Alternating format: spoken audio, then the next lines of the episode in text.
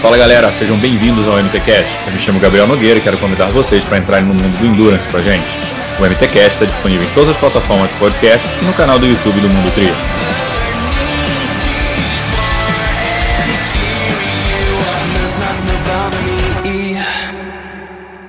Galera, o episódio de hoje do MTCast é com a Jéssica Messali, que é paratriatleta, está classificada para os Jogos Paralímpicos em Tóquio 2021. E a nossa conversa foi um pouco da carreira dela, como que ela chegou ao paratriatlon, como que ela se classificou para Tóquio e, claro, um pouco sobre marketing esportivo, porque a Jéssica é um fenômeno das redes sociais, então foi muito legal o nosso papo. Confiram aí. Fala galera, hoje tem mais um episódio do MTCast e hoje com a gente a Jéssica Messali. Oi Jéssica, tudo bom? Olá, tudo ótimo. Muito obrigado pelo convite. A gente agradece a sua presença. Então, falar rapidinho aqui do patrocinador. Jogo Justo é um dos patrocinadores desse podcast. Então, Jogo Justo é o maior clube de benefícios com impacto no esporte. A gente vai deixar o link aqui no episódio. Tem o QR Code também para quem estiver assistindo pelo YouTube. E é www.ojogojusto.com.br ou no perfil do Jogo Justo no Instagram. E vamos a mais um podcast aqui com a Jéssica. Jéssica, Prazerzaço te ver, a gente estava trocando ideia, agora a gente se conhece há exatos cinco minutos, então muito Prazer legal. é meu. Vai ser, vai ser bem bacana. Então, como eu te falei, eu fiz a, a pesquisa da, da sua vida, fui atrás de todas as informações secretas. Estou com medo, estou com medo. e, bom, na verdade, você, eu comecei a olhar, fui ver a tua carreira, você começou no, no, no ciclismo adaptado, né, em 2015, foi isso? Exatamente, eu comecei no ciclismo e hoje eu acho que eu comecei mais praticando atividade física e não esporte em si, né? Hoje entendendo a didática de treinamento, é, enfim, é, acho que eu comecei mais me inserindo em uma atividade do que propriamente treinando. O, você, você, bom, na, na tua história eu peguei, né? Com 26 anos você sofreu um acidente onde você ficou paraplégica, Exato. e aí o, o esporte entrou na tua vida é, para reabilitação, você falou de força de tronco também, e mas você nunca tinha feito esporte antes, você não era do, da galera do esporte? Eu era uma, uma patrocinadora de academia. é, eu vim do mundo né, do executivo, do corporativo, eu me formei em administração, fiz recursos humanos, MBA em gestão estratégica de pessoas, uma pós em projetos, trabalhava muito, é, minha, é, tipo, toda a minha vida era voltada para a carreira profissional e tentava me manter saudável, né, dentro de metas de trabalho e sã na academia, mas eu, no máximo que eu ia era duas vezes na semana, eu pesava, eu sofri o um acidente pesando 86 quilos. Eita. Então, assim, grandinha, grandinha. e aí, pum, tua vida toda mudou, você começou a botar o esporte na carreira, mas teu acidente foi em 2015 e você descobriu o ciclismo em 2000, é, desculpa, 2013 e o ciclismo em 2015. Como é que ficou Isso. desse tempo? Ficou pulando de esporte ou ficou tentando Eu... não querer fazer esporte? O acidente foi dia 6 de novembro de 2003, né? Saindo do trabalho, foi um capotamento de automobilístico. 2014 eu entrei no processo de reabilitação para entender hum. o que tinha acontecido com o meu corpo. Então eu tive uma lesão em nível da cintura e perdi os movimentos todos da cintura para baixo. E me restou tronco e braços, muita coisa. dava para explorar. E, e fui explorando no ano de 2015. Eu me encontrei no ciclismo, fiquei no ciclismo adaptado, né, com aquela bike deitada, que é com as mãos. Uhum. É, de 2015 a 2017, a exatamente novembro de 2017. Fiquei só no ciclismo. E, e, aí... e aí, em novembro de 2017, eu fui convidada para entrar no triatlon paralímpico, né, no paratriatlon, porque o, o, o triatlon paralímpico, a minha categoria, o feminino, vai estrear em Tóquio. Nossa, que legal. E, exato. E então o coordenador do triatlon é, paralímpico, né, do paratriatlon, ele viu em mim alguém que poderia representar o Brasil em Tóquio. Nossa, e, como é que, e qual foi a tua primeira reação quando ele falou, vem pro triatlon? O que, que você falou? Eu congelei, pensei e falei, sim, vamos. combinado, vamos. Aí depois eu parei para pensar que eu não sabia nadar, mas estava tudo certo. mas 99% dos triatletas, vão me xingar depois dessa frase, mas 99% dos triatletas, dos triatletas brigam com a água eternamente. É só Sério? 1% que realmente nasceu para nadar ali, o resto engana. É, foi um desafio e eu aprendi a nadar é, quando eu entrei para o triatlon paralímpico. Assim, eu comecei, foi o que eu mais investi, foi a natação. Eu lembro que eu, eu peguei a primeira planilha em janeiro de 2018 e o foco foi muito a natação. E eu aprendi a nadar para é, conquistar minha vaga, e, mas primeiro tinha todo um, um percurso, né? Não foi hum. assim do dia para a noite. Teve todo um caminho que foi, foi muito bem planejado e, e suado. E, mas puta, já, já tô achando legal, assim, você nem hesitou em nenhum momento. Você falou, não, vamos, vamos nessa aí, vamos ver o que, que dá. Na realidade, não é uma característica minha hesitar, assim. Eu sou bem. Eu adoro desafio, adoro tudo que, que me tira da zona de conforto. Eu já era assim no trabalho, né? Tanto que eu tinha um apelido no trabalho que era Opa, Opa. porque tudo que ninguém queria. Ah, pede pra Jéssica que ela vai. E aí me falava, eu falava, opa, opa, opa. Para mim, eu sempre vejo que eu vou aprender algo, eu vou me desafiar, eu vou ficar mais cascuda, mais forte. Então, eu estou sempre aceitando. Não, animal. E, e ajuda, né? Porque se você já entrar com essa cabeça, a chance de você ser bem sucedido já é muito maior, né? Então, se eu tivesse parado para pensar tudo que passou, talvez eu teria hesitado. eu acho que por isso que a gente não pode pensar muito. Porque se tivessem me explicado, olha, a periodização é assim, nós estamos falando de três modalidades, e por trás do ciclismo, da natação e da corrida, tem fortalecimento, tem mobilidade, tem musculação, tem refeição, tem o percentual de gordura, às vezes você vai surtar, você vai precisar de uma psicóloga esportiva, tem um gerenciamento de carreira, suplementação, médico, enfim, eu teria falado, opa, para por aí. Falando então, agora já dá um susto, que... né? Imagina na hora se fosse tudo isso. Sim, olha, eu talvez teria hesitado. Então, acho que uma das minhas características é pensar o mínimo possível na hora de aceitar o desafio. Depois a gente corre atrás durante. Depois a gente pensa, né? E você falou que foi, né? Foi, recebeu essa proposta, você já estava morando você é de Jabuticabal, não é isso? E você estava morando em São Sim. Paulo já para fazer no, no, centro de treinamento, né? Isso, no centro de treinamento paralímpico. Sim, eu... É, São Paulo é, acontece tudo, né? Capital, enfim, e é a grande capital, assim, do mundo dos negócios. Então, eu viajava muito para São Paulo para parcerias, né? Porque eu comecei é, no ciclismo e quando eu abordava as empresas para para me patrocinar, a maioria das empresas de São Paulo, as empresas perguntavam qual era o meu número de seguidor, qual era o meu engajamento, já isso lá em 2015. Nossa. Em 2015. Caramba. E então eu falei, meu Deus, mas eu nem tinha o título, nada, mas ninguém quer perguntar o que eu sou, nada, não quer nem saber meu currículo esportivo, quer saber engajamento em mídias. Então eu fui muito para São Paulo, muito para para aumentar é, meu engajamento em mídias. Então eu fiz muita campanha mas nunca foi para todo mundo pensa que era para que era para eu me tornar uma digital influencer, que esse era a minha meta, mas nunca foi. A minha meta era ganhar o máximo de engajamento possível para que eu conseguisse financiar e entrar no alto rendimento. Então hoje todo mundo fala: ah. caramba, você jogou ao inverso do que todo mundo faz, né?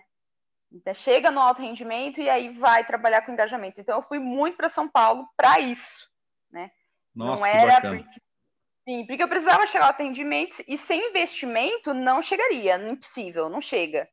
Porque aí você vai falar de equipamento, eu, eu demando de dois equipamentos, e aí você vai falar da natação, eu também tenho especificidades da natação, de equipamentos que a gente usa na, na perna, enfim. Então, eu sou formada em administração, então é lógico que eu fiz análise e eu precisava de investimento para eu chegar ao alto rendimento. Então, eu fui muito para São Paulo para isso.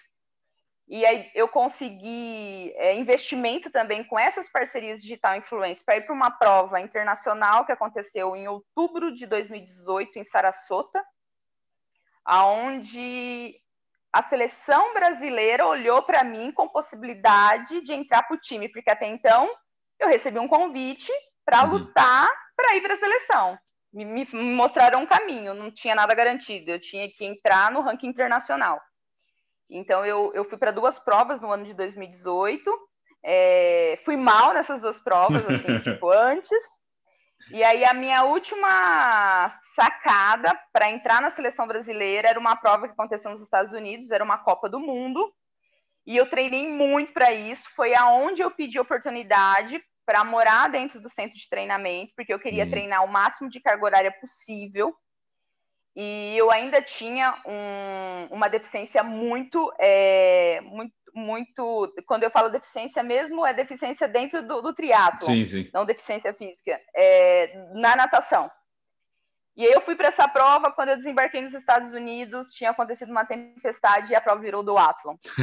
e aí eu falei, meu Deus, é o meu presente que eu precisava. E eu fui campeã da prova, saiu até uma matéria que a Jéssica Ferreira tordou os Estados Unidos, porque eu ganhei de uma atleta americana, que nunca havia perdido em casa, né, já há muitos anos.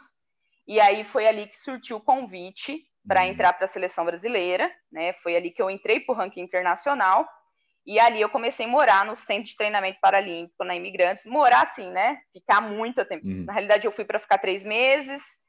Eu estava evoluindo muito, fiquei seis. Depois a gente aumentou, fiquei, acabei ficando nove meses é, dentro do, do centro de treinamento. E foi o período de maior aprendizado da minha vida, onde eu vi o que, que o atleta de alto rendimento passa por trás dos bastidores. E que que, o que, que dá para falar disso aí, do, como é que é esse, esse dia a dia de um atleta profissional? A galera Bom, às vezes eu... acha que um, um, amador de. Ah, o amador tá andando bem, que você não virar pró? Então conta, é. conta o que, que é o virar pró para a galera ter uma noção. Primeiro aconteceu quando, quando eu entrei para a seleção brasileira, então até então era a cobrança era a Jéssica com a Jéssica uhum. mesmo, querendo ser a sua melhor versão. Mas quando você carrega um, uma bandeira do Brasil, você é de um time, não só a comissão técnica te cobra, como existe uma cobrança óbvia da confederação, como existe uma cobrança de quem é amante do triatlon, porque já que existe alguém representando, essa pessoa tem que fazer o melhor possível, e a sua cobrança, para quem já tem uma característica de autocobrança, fica muito maior, porque é todo mundo te cobrando. Então, pra, praticamente vira uma tribo com chefes, só tem chefes. Né? não, não, tem mais tribo, só tem chefe. Então você bate continência, quando você vê, você tá batendo continência para todo mundo, tá todo mundo te cobrando.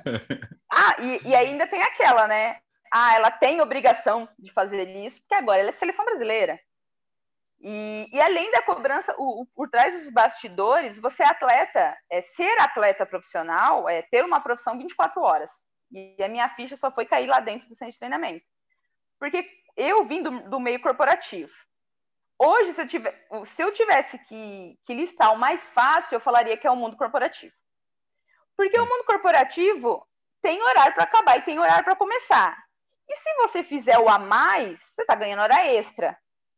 As suas metas são lidadas, mas com, com estrutura. Você trabalha para uma organização, você tem recursos físicos, salário, né? Você, salário, você tem, às vezes, muitas vezes, um CEO acima de você que vai te orientar que vai estar ali do lado.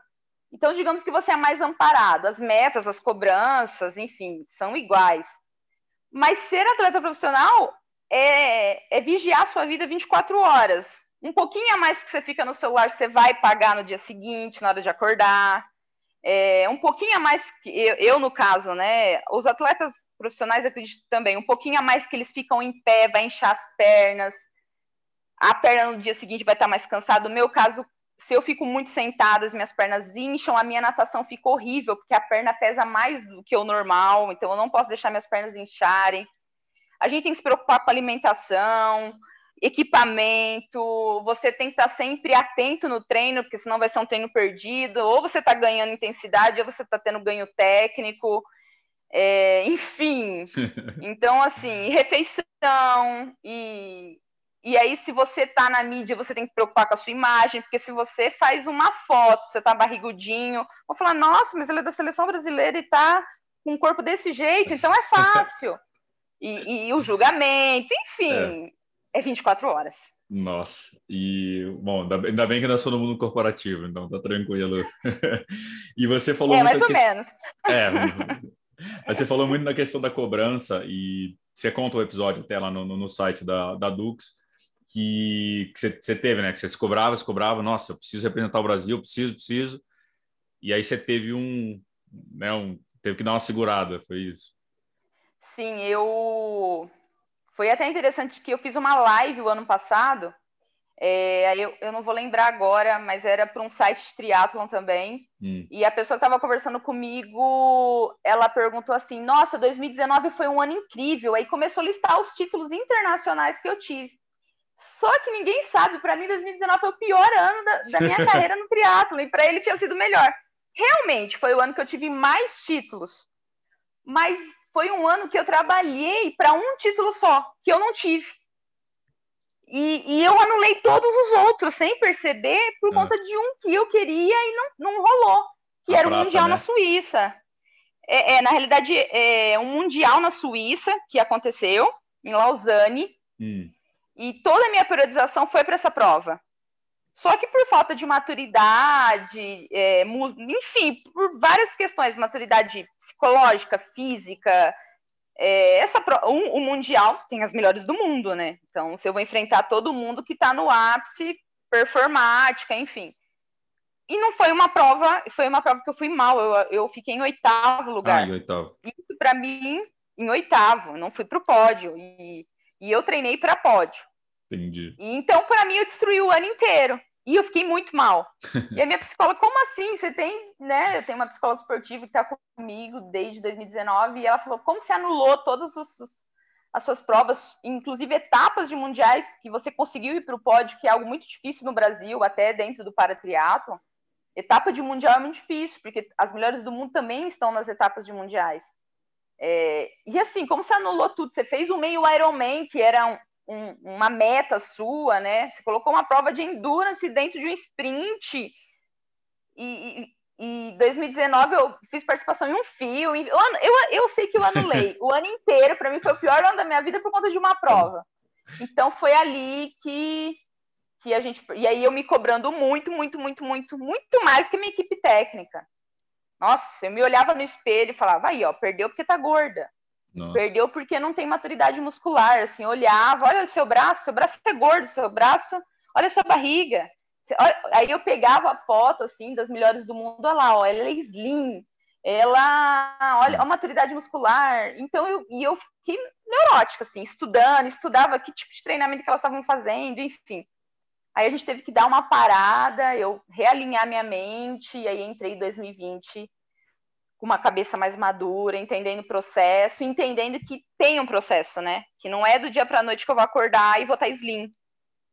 É, e você então... começou em 2017, né? Tem uma adaptação do corpo também para a atividade que você está fazendo, né? Não é não, da noite. Não tem nenhum ciclo olímpico, né? Não tem nenhum. É. Existe de quatro em quatro anos por um motivo, né? De evolução, de maturidade muscular, enfim. Então, tenho, hoje, hoje eu tenho três anos e três meses, então, assim, é, é uma cobrança que eu controlo. Na realidade, eu não posso te falar aqui que a gente que é, é uma característica minha, né? Uhum. Então a gente controla para que isso não se torne um malefício, né? Algo que vá me prejudicar. Mas aí a gente vai acompanhando para cobrar até o ponto que a cobrança é positiva uhum. e, e, e, não, né, não negativa. O, é legal você falar isso, a gente, o primeiro episódio do MT Cash foi com o Antônio Mansur, que tem 33 anos de triatlon, né? E, e, o Mansur teve é, um episódio de crise do pânico agora. Ele tem 50, 50 anos, ele larga no alto rendimento ainda. Mansur é, ele não, o bicho não larga o osso. E ele teve episódio de, de, de crise de ansiedade, ataque do pânico agora, com 48 anos, é, dentro do esporte, por causa do esporte, também de se cobrar demais dentro do esporte. É, acho que ele, até brinquei com ele que eu falei que ele está subindo da sub-23 agora, né? Que o Mansur é, parece uma criança quando está competindo com, e tem 50 anos, e ele teve a crise. Então, assim, é muito louco, assim, também como ele foi colocando, e foi legal quando a gente gravou, ele estava há 12 dias sem tomar remédio para dormir, que ele ficou só dois anos tomando remédio para dormir, com a ansiedade dele controlada. Então, um atleta também que já tinha uma experiência é, gigante. É, a cabeça é muito louca, né? Não, e, e, eu fui muito né, inocente de imaginar que aquela cobrança toda não iria surtar, né? Mas eu imaginei, não, nossa, eu vim do, do mercado de trabalho, eu tinha metas, eu era ameaçado com carta de advertência se não batesse a meta todo dia. eu era, a gente, eu trabalhava de frente com treinamento e desenvolvimento e, e o termo de cada treinamento eu era avaliada. Então, assim, eu tô acostumada com alguém as pessoas me cobrando com avaliação, com meta. Isso não é novidade para mim. Só que o tudo, né? O triatlon, triatlon é uma coisa que nunca, nunca tá, tá bom, né? Quando você se dedica a uma modalidade, a outra dá uma decaída, aí você volta, aí o que você aprendeu, você já perde mais uma porcentagem, então você está em constante luta para deixar tudo linear, tudo redondo, e, e, é um desafio que se você não tiver muita maturidade, uma equipe técnica muito competente, você fica maluco. Não, e também para você tudo aconteceu muito rápido, né? 2017 você entra no esporte, já com a cabeça de talvez ir para uma Olimpíada e já consegue alto rendimento. Então, você começou uma brincadeira, entre aspas, em 2015, que dois anos depois já virou o, o teu rumo, né? O teu, o, a tua meta de vida, né? Então, é, é muita coisa ao mesmo tempo, né? Sim, e eu lembro que eu, em, em, em dezembro de 2017, quando eu recebi o convite, eu tinha uma coach mental, né? Que era para. É, eu sempre gosto de trabalhar para desenvolver projetos, fazer análise, escrever metas. E eu falei com ela e a gente fez um desenho. Então, eu coloquei lá que eu queria ser 2018 ser pódio, é, é, ter o direito de entrar para a seleção brasileira. Então, eu teria que ser, no mínimo, dois pódios internacionais para entrar no ranking de top 10. E aí foi acontecendo, e, e aí eu comecei a colocar mais outras metas. Então aí eu coloquei a vaga para top e, e, fui, e hoje eu tenho outras assim, que eu coloco. Eu, hoje eu me assusto, mas eu sei que eu vou chegar lá. Mas é, era muito claro que eu não contava para ninguém, porque quando eu comentava, o pessoal, não, o Brasil não é terra do triatlon. Ninguém do paratriatlon chegou aonde você está querendo chegar. Tri... Aí eu lembro que as pessoas falavam assim para mim: o triatlo olímpico é difícil, imagina para você que tem deficiência, é... não tem histórico, sabe? E, mas, nossa, quanto mais me falavam, mais. Nossa, ah, é? é tipo, Era uma ah, é, então mistura então de AE com. ah, tá, então, que bom, né? Então é. eu vou ser a primeira. Então, cada vez mais eu fui me fechando de contar as minhas metas, de contar até como eu fazia, porque eu lembro que até meu marido, é, meu marido é, educação, é educador físico e ele não foi meu primeiro técnico. E as pessoas perguntam, nossa, mas por que ele não foi seu primeiro técnico? Até o meu técnico, na época, ele que, que, foi meu técnico até 2019, ele falou, mas por que não é seu marido? Ele é educador físico. E eu falei assim, não, meu marido me deu uma meta ousada e eu vou bater, e aí ele vai ser meu técnico. Eles já, eles já estavam preparados para trocar o bastão. Ah, meu marido falou, olha, hoje eu tenho renda X, e a tua renda não banca casa. Então, quando você tiver a, a renda para eu ser seu técnico, e ele não foi mal, não foi frio, uhum. nada, ele foi realista, é. né? Porque eu sou uma, uma entusiasta, eu acredito, sou positiva, mas a gente tem os boletos para pagar, né? Exato. Então ele falou, quando, quando você bater ao ponto de eu me tornar da sua equipe, seu parceiro, não vou mandar em você, mas eu vou ser seu parceiro como técnico. É, eu vou, e aí eu abandono tudo e a gente trabalha junto. E eu lembro que quando eu consegui foi em abril de 2019. Eu liguei para ele e falei: Ó, agora eu já vou cobrir seu salário, abandona tudo. E ele ficou mudo no telefone. Aí eu falei: Nossa, você não acreditou em mim? Aí até hoje eu não sei se ele não acreditava. Até hoje eu não sei. Talvez não tão rápido, né? Sim, sim. Mas eu, eu acredito que, que, que, essa, que tudo aconteceu rápido devido à intensidade também. Uhum, é lógico é. Que, que tem tudo aí envolvido, mas acho que eu, eu uma das coisas eu colocaria como a intensidade, porque eu trabalhei, ninguém nem imagina. É, eu treinava muito cedo e aí ficava o resto o resto do dia mandando e-mail. Teve um dia que eu, eu, nunca vou esquecer, eu disparei 112 e-mails para 112 empresas com meu portfólio, falando de Tóquio, e duas responderam. E ainda nem foi dinheiro, foi permuta, mas eu consegui que duas molhassem e começou com permuta. Depois, quando eu vi, consegui, eu consegui uma passagem aérea de uma delas. Enfim, então as pessoas nem imaginam. E assim, e ralando para aumentar o engajamento em mídia, por trás dos bastidores, sem querer fazer foto, né? Todo mundo pensa, nossa, ela ama. Eu gosto, mas eu gosto mais de treinar, de, da parte mais rústica do negócio. é, a parte que vai fazer você chegar lá no sonho, né? Não adianta. A foto Exatamente. é legal, mas o teu sonho tá no treinamento, no que o, o Instagram não mostra, né? Exatamente. Exatamente. E eu quero voltar nesse negócio do patrocínio, já já tinha colocado esse disclaimer aqui, já vi que vai dar bastante pano. É, só quero ah. terminar a questão de, é, de 2019. É, você falou que foi teu pior ano, mas foi o ano que você conseguiu a vaga. Para você foi o pior ano, mas foi o ano que você conseguiu a vaga, né? Em, em Funchal, não foi? Então, por incrível que pareça, eu consegui a vaga em Funchal em 2019, na minha última possibilidade de, de conseguir a vaga. Eu não sei o porquê que eu tenho essa sina da última oportunidade. Talvez eu, eu tenha uma característica de realmente só trabalhar com pressão. Porque quando eu tinha minha última oportunidade para entrar na seleção, que era a última prova internacional em 2018, eu fui ouro. E quando eu tive a última oportunidade para a vaga, que era a última prova do ano, que, varia, que valeria para Tóquio, né? Depois fecharia, eu consegui e estou classificada para Tóquio é um negócio louco, talvez seja a minha sina. Não, e o legal é que foi tão bizarro que depois veio 2020, que acabou adiando Tóquio, é, e teve uma prova, né? você conseguiu fazer uma prova na Itália, não foi? Eu fiz uma prova na Austrália. Austrália? Sim, ah, em fevereiro. World Cup. 2020. E, é, na, em fevereiro de 2020, foi uma prova antes da, da de tudo, ah. né? De todo, toda a pandemia, enfim.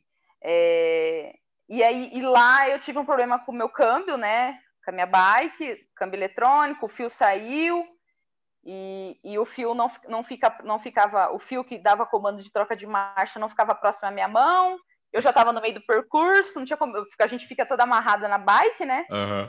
O comando, o fio saiu lá perto do pé, não tinha como sair da bike, até é. eu conseguir explicar em inglês para um gringo que estava né, um, um, um telespectador da, da prova que estava lá assistindo e ver e colocar, eu já tinha perdido ali uns dois minutos parada e foi frustrante. Eu tive que ficar com essa com Engasgado. essa prova entalada, engasgada, com raiva, fúria, ao mesmo tempo. E eu levei tudo isso pro treino, né? O, o ano inteiro. Hum. Porque aí logo depois nós tínhamos um Pan-Americano, e aí aconteceu tudo, né? algo que, enfim, atingiu aí é. nível global e atípico, a gente não queria imaginar o que, aconte o que aconteceria. E aí eu consegui largar de novo em outubro de 2020, fui com toda a minha fúria e engoli. Em Alhandra, né? Exatamente. Esse, ah, era essa que eu achava. Aí você foi ouro, desengasgou, Exato desengasguei. E ainda fui com uma bike improvisada, né? Porque eu comprei um equipamento, uma bike de carbono, de última uhum. geração para competir Tóquio. Mas essa bike está presa nos Estados Unidos, porque foi fabricada sob medida desde março de 2020. e aí eu tive a loucura de ir com uma bike 16 quilos mais pesada, de alumínio, uma bike que eu estou usando e que, que eu digo que, que, nossa, tem sido a melhor coisa que, que tem acontecido na minha vida, porque eu nunca estive tão forte por conta da bike. Eu tô arrastando 16 quilos a mais é. com o braço. A hora que tirar esses 16 quilos, não quero nem ver o que vai acontecer. E, é, é treino de força todo dia, né? treino. Exatamente. E, e, de inteligência, porque é. eu nunca estudei tanto sobre relação potência-cadência, é, tudo, tudo, tudo. Enfim, eu nunca estudei tanto bike como ciclismo em si, né? Uhum. A parte técnica, como eu tenho estudado com essa bike. É, tipo, ela é o verdadeiro desafio da minha vida desde, enfim. E eu fui para uma prova com ela, sabia que, que seria difícil, né? Tanto que eu, eu, eu na prova eu liderei a prova na água, caí para a quarta posição no ciclismo, porque realmente tem um é. trecho da, da prova que eu tô brigando com uma menina com uma bike de carbono numa cadência que parecia um ventilador e eu tô lá com, com pé de vela 185, a menina com pé de vela 165 e eu aquela força travada, amassando barro e do lado dela brigando. Só que eu, eu, eu, acho que eu treinei muito maturidade psicológica, porque eu sabia do potencial da minha corrida. Então, eu simplesmente deixei ela aí, segurei, fiz uma estratégia de prova e consegui pegar ela na perna dos dois, dois e meio da corrida. Nossa. E aí fui ouro. E, e essa bike, chega ou não chega? Fez aniversário, vai fazer aniversário agora que a bike tá presa, então é isso. Ah, vai fazer aniversário. Então, tô esperando agora, vai, vai ter uma prova agora nacional interna americana, hum. domingo que vem. É, então, é, quando, quando a gente marcou, você fala, não, estou fazendo polimento. Aí, que prova é essa do domingo que vem? Isso. seria um Pan-Americano para as Américas, mas foi cancelado, né, devido a toda a situação atual. Uhum. E virou uma prova interna americana, porque a, a, organizadora né, americana acredita que os atletas americanos devem competir para estarem aptos para Tóquio. Eu concordo. É. E, e aí virou uma prova nacional deles que não valem pontos para o ranking, uhum. né? Porque não vai, não é. é justo, não vai receber todo mundo, então não vale ponto para o ranking. E, e eu estou em processo de solicitação de, de revisão do meu caso, porque eu quero entrar nos Estados Unidos para competir com eles. Uhum. E eles estão super entusiasmados, assim, já me emitiram a primeira carta, que é onde a confederação se responsabiliza por mim, no cumprimento do protocolo, tudo. Eles estão super entusiasmados para me receber. Mas agora eu dependo de um departamento que está vinculado ao consulado americano, é, dessa análise para emitir a última carta, e aí eu embarcaria já na quinta-feira e vou competir com as americanas. E aí já na bike nova? Então, e aí eu vou pegar a bike nova. Lembrando que tudo é por conta própria, né? Tudo porque eu acredito que é importante né?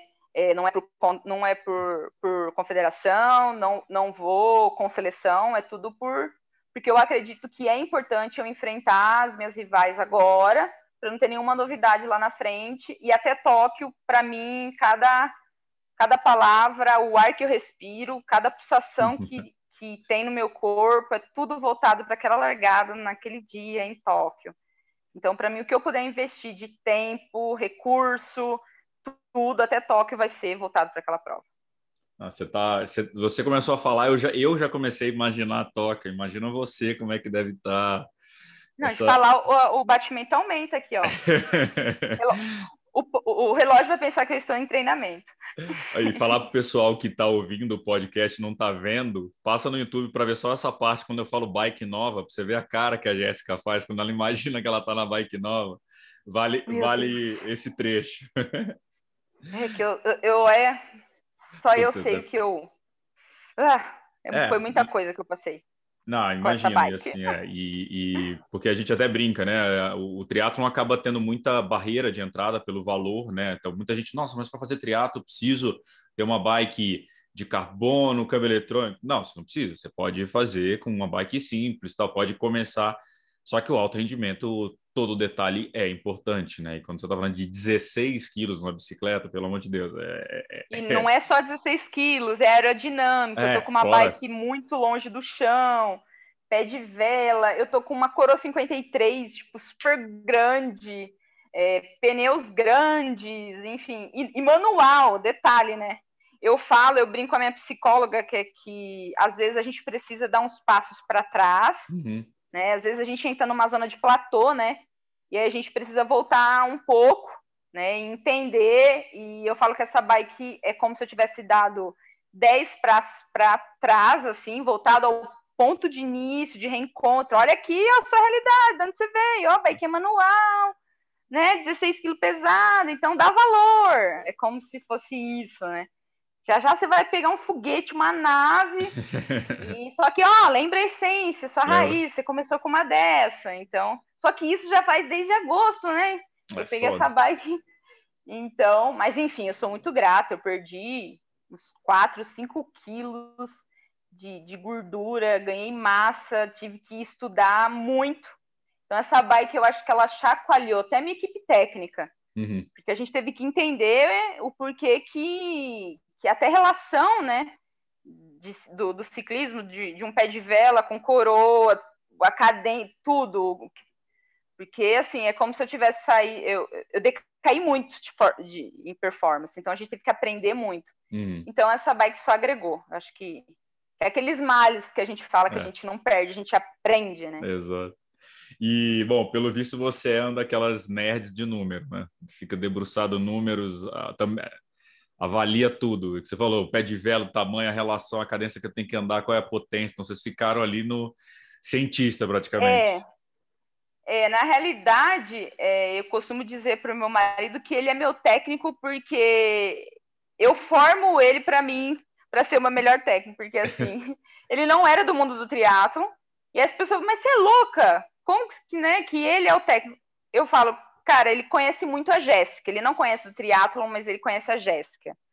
Ele conhece a minha personalidade. Eu sou durona, eu sou mandona, eu sou, eu tenho espírito é, de questionamento, de avaliação. Então, assim, se você falar para mim que aquilo é azul, eu vou querer saber de onde você tirou que aquilo é azul.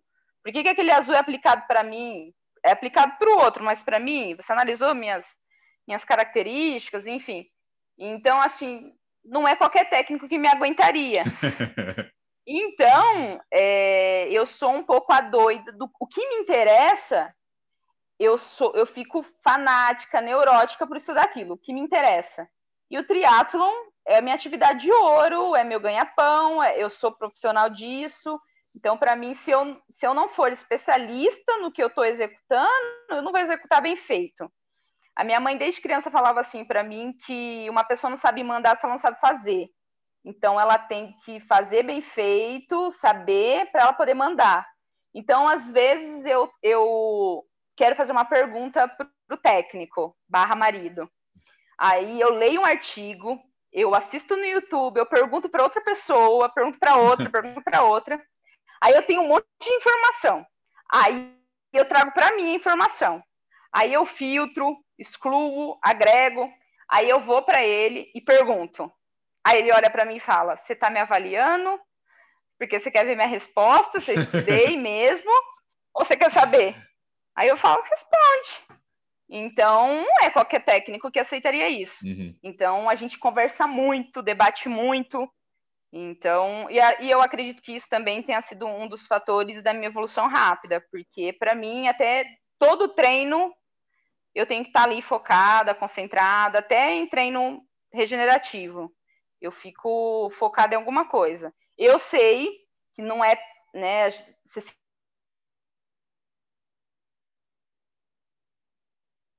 uma referência, um ídolo, e, e, se eu fosse falar todo. Tem muita gente aí que eu li história para ter como referência, enfim. E são muitos anos, né? Eu vejo uhum. pessoas no triatlon há 10, 12 anos, com três ciclos olímpicos. Eu treino, faço todos os meus treinos regenerativos, e naquele aplicativo que eu não sei se eu posso falar o nome, pode, aquele online, ser. o Swift, eu sempre estou ali e estou assistindo alguma uma prova de olímpico. Então eu estou ali ou em 2012 ou na Rio 2016 é, eu sempre estou de olho no Brasil ali, no, na representação olímpica das mulheres, dos homens, é, enfim. E, e que eu percebo que é a maturidade dos anos, né? Como eles estão evoluindo e a nova geração, devido a eles, né, ter uhum. ralado e quebrado tanta cara, já estão com informações mais mastigadas.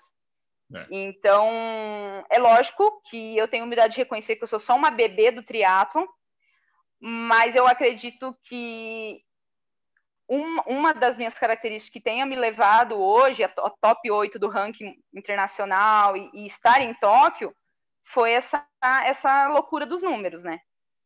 Então, entender, eu fico estudando muito as minhas rivais. Se, nossa, carga horária, para você ter noção, eu assisto entrevista delas, e aí eu não estou prestando atenção em nada que elas estão falando. Quando ela fala em número, eu pauso e hum. anoto. Falaram esses dias, eu estava assistindo uma live e aí ela jogou, a, a top do mundo jogou a quilometragem que ela bate na semana de ciclismo. Aí eu falei, hum, eu não vou fazer um Ctrl-C ou Ctrl-V, eu sei que existem individualidades, hum. mas são referências, são né, números para serem analisados, né? Então, Sim, eu sou, eu gosto de números. É, e você também está tentando tirar o atraso, né? Já que você tem essa diferença de ser uma bebê do triatlon, como você falou, que você puder fazer para maximizar esse teu errar o menos Exatamente. possível, né? É, Exatamente. adaptação fisiológica existe, vai existir, não tem o que fazer contra isso, mas quanto menos portada na cara você tomar, melhor, né? Exatamente, exatamente. Ter mais experiência técnica, né? É. Tá, ok, ela tem mais força muscular devido ao tempo, ok, então eu, eu capacidade técnica eu posso ter mais, é possível, é possível ter mais capacidade técnica.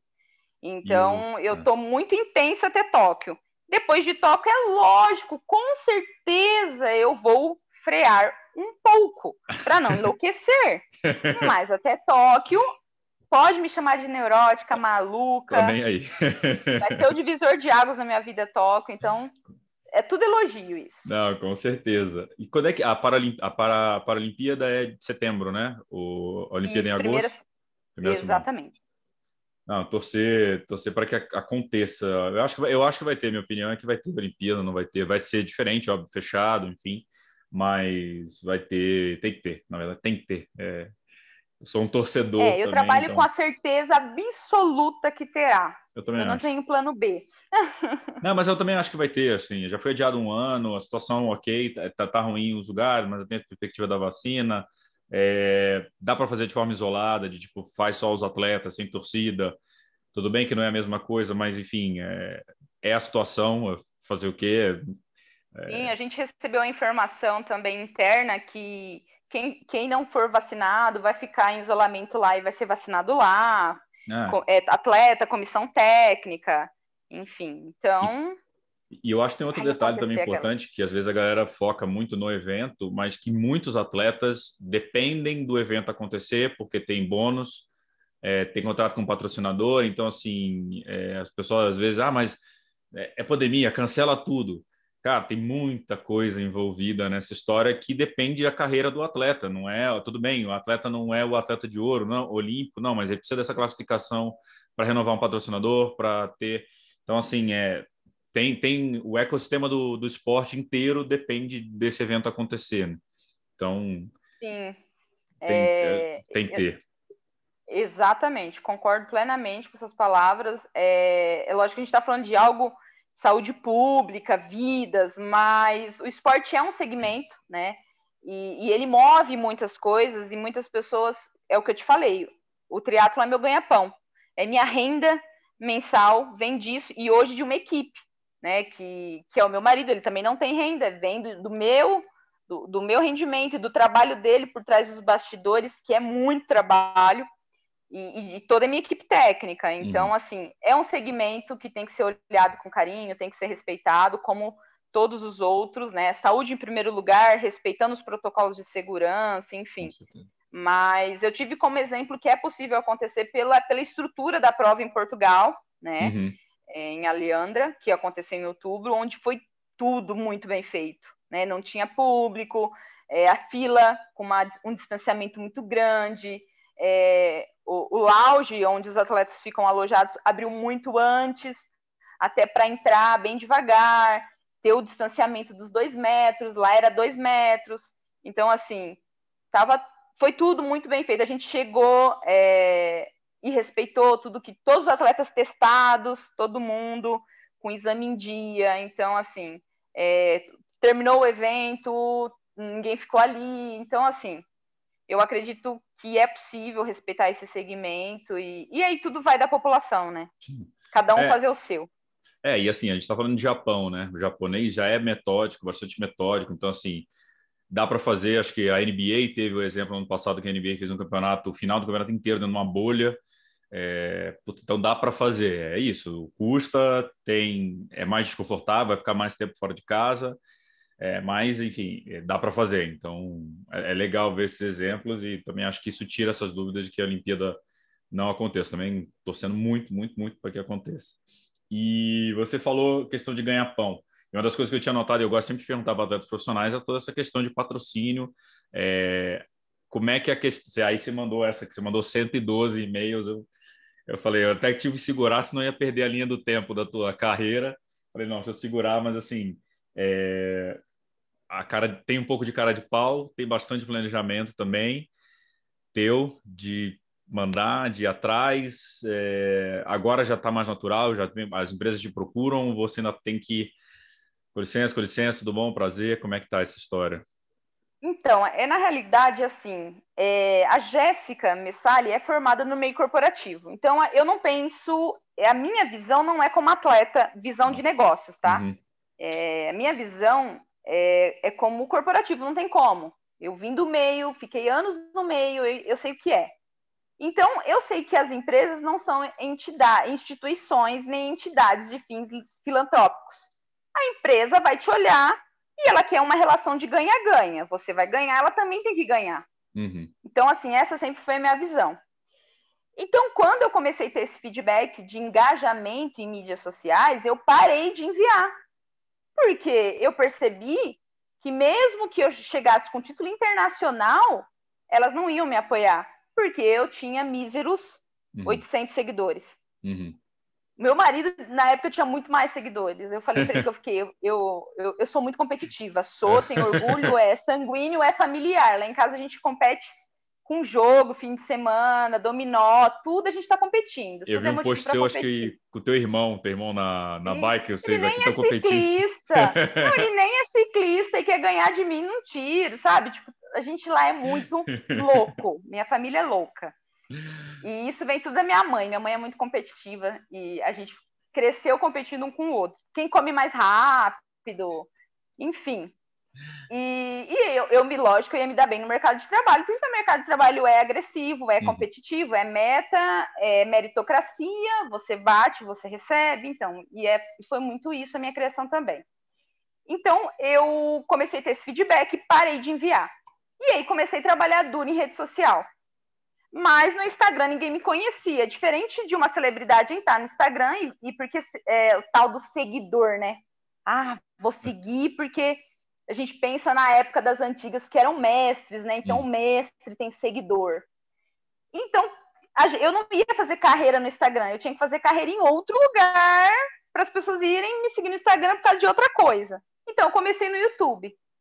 E aí eu, eu comecei a pesquisar o que ninguém postava no YouTube. Então, eu comecei a postar um monte de. Que, hoje, para você ter noção, eu não tenho coragem de assistir os vídeos meus antigos, mas eu não apago porque mesmo sem eu mexer, acho que faz dois anos que eu não posto, não para de crescer meu canal. Porque eu acho que ninguém tem coragem, cara de pau, de postar as coisas que eu postava. Pra você ter noção, assim, tudo que me perguntavam que era absurdo, eu gravava um vídeo. A relação sexual com seu marido sendo deficiente físico. Vou falar um vídeo falando sobre tudo. Como você toma banho? Vou fazer um vídeo como eu tomo banho, com roupa, lógico, mas eu vou gravar eu tomando banho. Como você vai no banheiro? Pô, com roupa eu vou me gravar sentada na privada e vou explicar. Então, assim, é, é um canal louco, eu não assisto, mas tá lá, deixa lá, né? Todo dia tá crescendo. Ó, a gente não vai tá botar o link no episódio, não vai botar, fica tranquilo. Não, não, não, não, não coloca. Quem estiver curioso, vai lá, a gente não vai colocar o link. e, e aí o negócio começou cresceu muito, né? Eu tenho um é. vídeo lá que tem mais de 200 mil visualizações para uma pessoa que não era. Quem era a Jéssica? E aí aquilo começou a engajar no Instagram. E aí, quando começou a ficar natural no Instagram, eu peguei o time de vídeos curtos. E aí eu comecei é, printar a tela de, de modelos com, com fotos, assim, sem deficiência, né? Porque eu não tinha muita referência de, de public post uhum. de pessoas com deficiência. Então, eu comecei a seguir blogueiras, digitais influencers sem deficiência e tentava, do meu jeito, sentada na cadeira, fazer a mesma coisa. E aí eu peguei alguns feelings de engajamento e que as pessoas gostavam ou não de curtir. Então, tinha foto só da minha cara, não dá curtida. Às vezes a pessoa fala, ah, faz um. Não dá, eu sei que não dá. As pessoas gostam de ver de corpo inteiro, quem é a Jéssica. Enfim, com a cadeira. Então eu comecei a pegar, fazer um monte de anotação. Quando eu vi, pá, eu tinha 20 mil seguidores e era muita coisa. E aí eu comecei a ter é, publis valendo dinheiro, né? Hum. Então eu, eu, já eu criei um Media Kit, mas aí tudo treinando por, por, por trás dos bastidores. 50% do dia era planilha, cumprir planilha de treino, e 50% por dia eu tinha que cuidar de mídia, analisar engajamento, é, e sem mandar nenhum currículo. Só quando eu percebi que eu tinha engajamento, as pessoas falam, ah, Jéssica, que aí eu comecei a disparar e-mail, e aí teve um dia de 112, aí tinha dia de 50, e aí, aí as pessoas perguntam assim, ah, Jéssica, mas você só pegava e ia disparando, disparando. Hum, hum, hum, ia, agora eu vou ensinar, ia para o Google, aí eu digitava por segmento, então, assim, eu não mandava aleatório, entrava no site, eu vi, eu via essa empresa, batia comigo. Se eu era um produto, que não adianta, atleta, ele se torna uma marca, um produto. Então, se o meu valor das coisas que eu postava é, iria bater com a empresa, então eu ia por segmento indústria, setor é, de esportes, é, é comércio, comércio textil, enfim, eu fui isso tudo que eu aprendi no e aí e hum. o linguajar também na hora de escrever é, um e-mail, né? Ajuda, então né? eu é. trabalhava com empresa, então eu sabia o que, que eu tinha que escrever, e-mail objetivo, meu media kit tinha cinco páginas, porque eu recebia quando empresa, antes de ser atleta, eu eu odiava tudo que tinha mais de cinco páginas. Então, e-mail objetivo, vai direto, usa um linguajar formal, mas vai direto. Então, assim, eu tinha um pouco o feeling de como uhum. abordar. E aí, de repente, meus amigos atletas, que tinham até currículo em Paralimpíada, tinham menos parcerias, patrocinadores do que eu.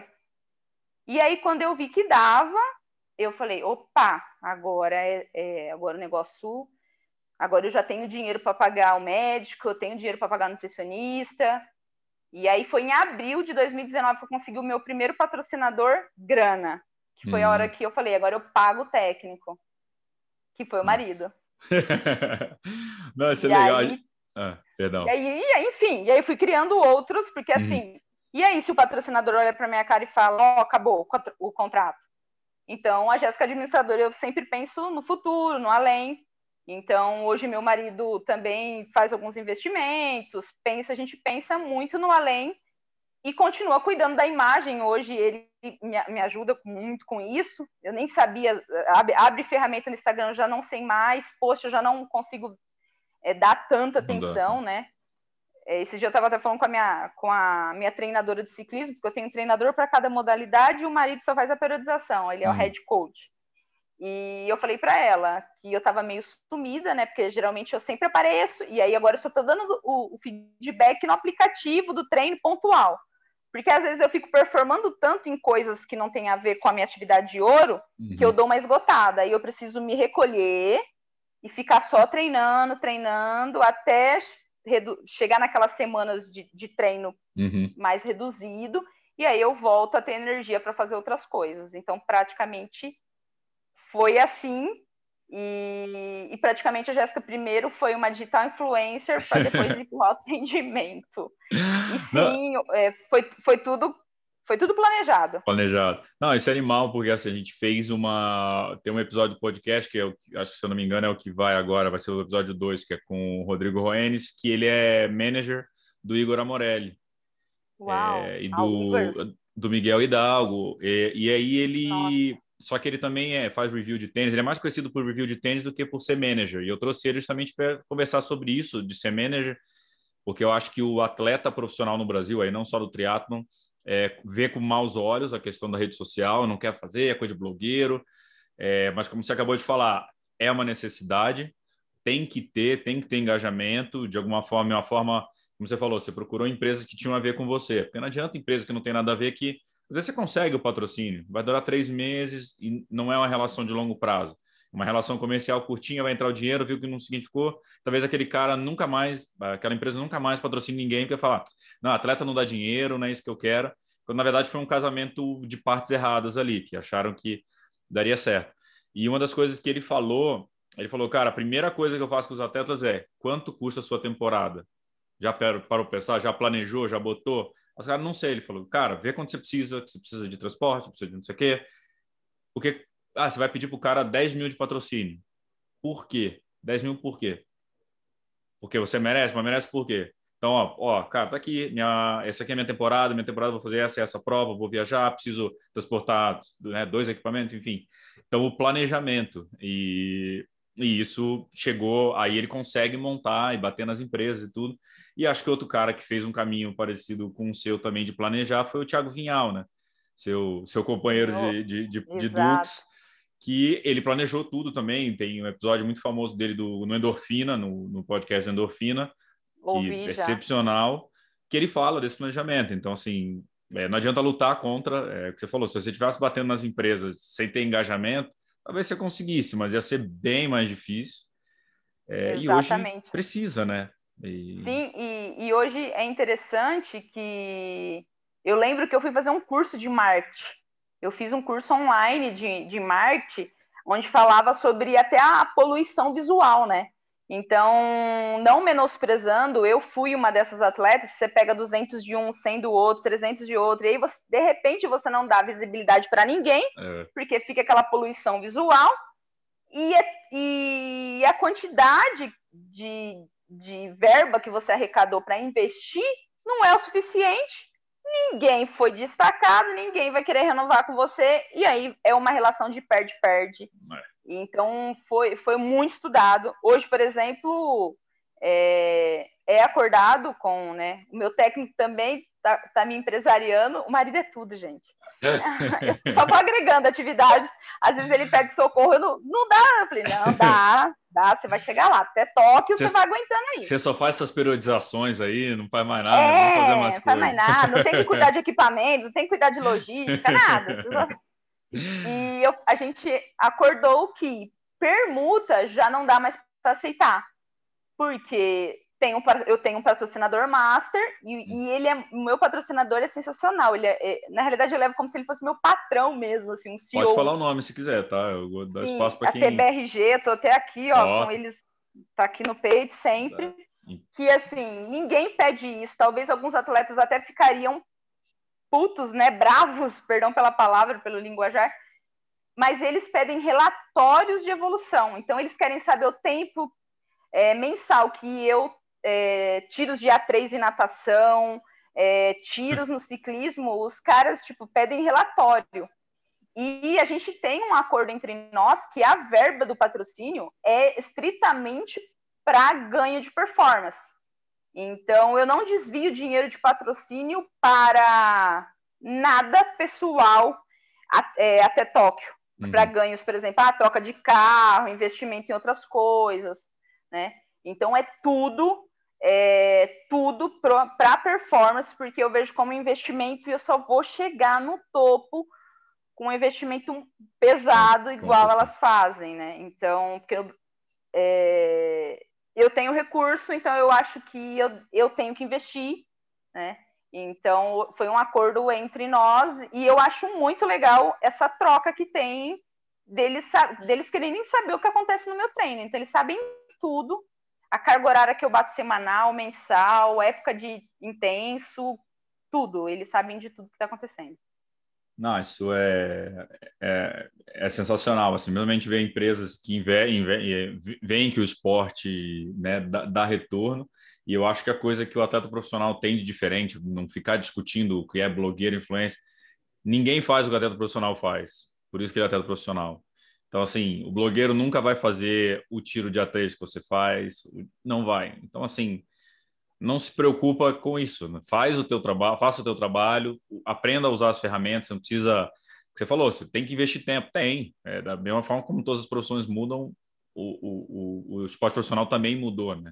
É, hoje eu falo pro meu marido, ó, acabei de treinar, você olha para mim e fala, ó, vira aí, vira aí pra fazer aquela fotinho, vai, não precisa nem olhar pra câmera. Então, minhas últimas fotos tá tudo eu com a cara, assim, meio abaixada. Ele fala, não precisa nem olhar, porque você tá com uma carinha acabadinha. Pô, pra baixar o rosto. Aí ele tira a foto ali, na borda da piscina, ou na borda da bike, ou acabada mesmo, e aí e ali é o post.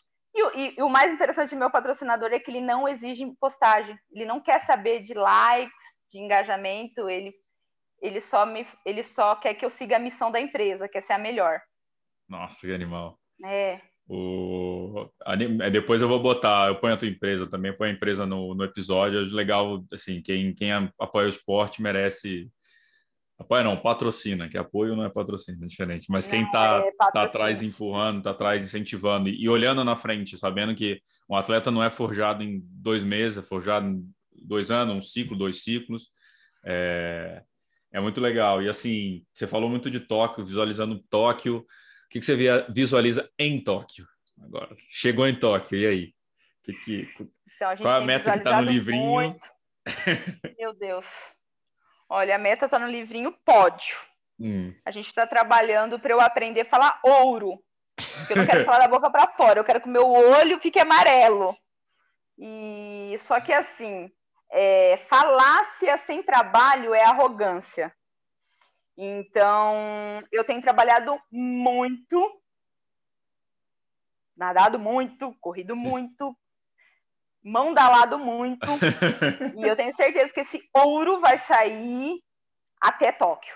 Até assim, da minha boca, né? Uhum. Eu visualizo muito pódio, eu tenho estudado muito, é, treino aplicado, ralado, é, sofrido, dias ruins, que não saiu o que eu queria, aí voltado para casa, me preparado para o treino do dia seguinte. É sempre, né? Você chega e aí você tem que preparar já a mochila ou para o segundo round, para o terceiro. E aí chegou ali seis horas da tarde, eu vou desligar o post aqui com você, eu vou arrumar a mochila com suplemento, intra-treino, pós-treino, o equipamento, o snorkel, o palmar pequeno, palmar grande, paraquedas, elástico, trabalho de mobilidade, para o treino de amanhã às seis e meia. Então, que eu sei que vai ser hard. E, e é isso. Então, assim, eu tenho cada vez mais me embasado no que eu estou executando, porque eu não quero ser arrogante. Uhum. Né? Então, é, eu quero falar com força, né, com domínio do que eu estou falando, mas com trabalho, com as marcas, com os machucados, com as dores que vem por trás de um campeão. E principalmente com a bike nova também, né? Se vai ajudar bastante essa. essa... Nem fala. Fica até sem fôlego. Jéssica, Vou até te marcar quando eu estiver com ela e postar. Marca. é, primeiro, na verdade, marca quando sair o e-mail do, da, do consulado ah, americano ah, autorizando. Ah, Pode ele respondeu hoje, ele, em 24 horas eu vou ter a resposta. Nossa senhora, amanhã, amanhã a gente já vai ficar atento. A gente está gravando hoje no dia 8 do 3, dia da mulher, então já dei os parabéns para a Jéssica offline, então dou online também. Então a gente vai ficar de olho, ficar de olho no resultado também, mas que demais, demais, assim, a, a tua história, saber um pouco de você, dessa força. Eu vou sonhar com Tóquio possivelmente hoje, por sua causa. Essa culpa está aqui. Esse é um dos primeiros episódios que a gente está fazendo com o atleta classificado para as Olimpíadas. Então, a gente está armando de falar com a Luísa Batista também, é, com ver se fala com o Messias, enfim, todo mundo do triatlon que vai estar tá lá, é, com o Carlos Viana, quero falar com ele também, enfim, para a gente é, puxar, ver essas histórias para cima, ver que a galera está aí costurando até setembro, agosto ou setembro, né? Exato, Mas obrigado, obrigado pelo, pelo tempo, nessa loucura da tua, da tua vida aí. É, bom resto de polimento, que eu sei que é a melhor semana do mundo, a semana de polimento. É, muito bom. Só Nossa. tem que controlar para não comer, né? Não tá tendo gasto. É. Não tá tendo gasto calórico, não pode ter ingestão calórica. Essa parte é a parte chata. E sobra, sobra dia, sobra hora no dia, né? Impressionante como sobra, sobra hora, sobra energia, sobra tudo. É fogo. Mas obrigado, muito obrigado por participar aqui com a gente. Manda notícia, a gente vai ficar de olho. E deve ter faltado um monte de coisa que a gente já falou bastante, mas foi, foi gostei demais do papo. Obrigado. Eu que agradeço e nos falaremos pós-Tóquio. Combinado. Vai ter a entrevista então pós-Tóquio, está marcado já. Outubro Fechado. já está na agenda aí. Tchau, Jéssica. Obrigado. Muito obrigada. tchau. tchau. tchau.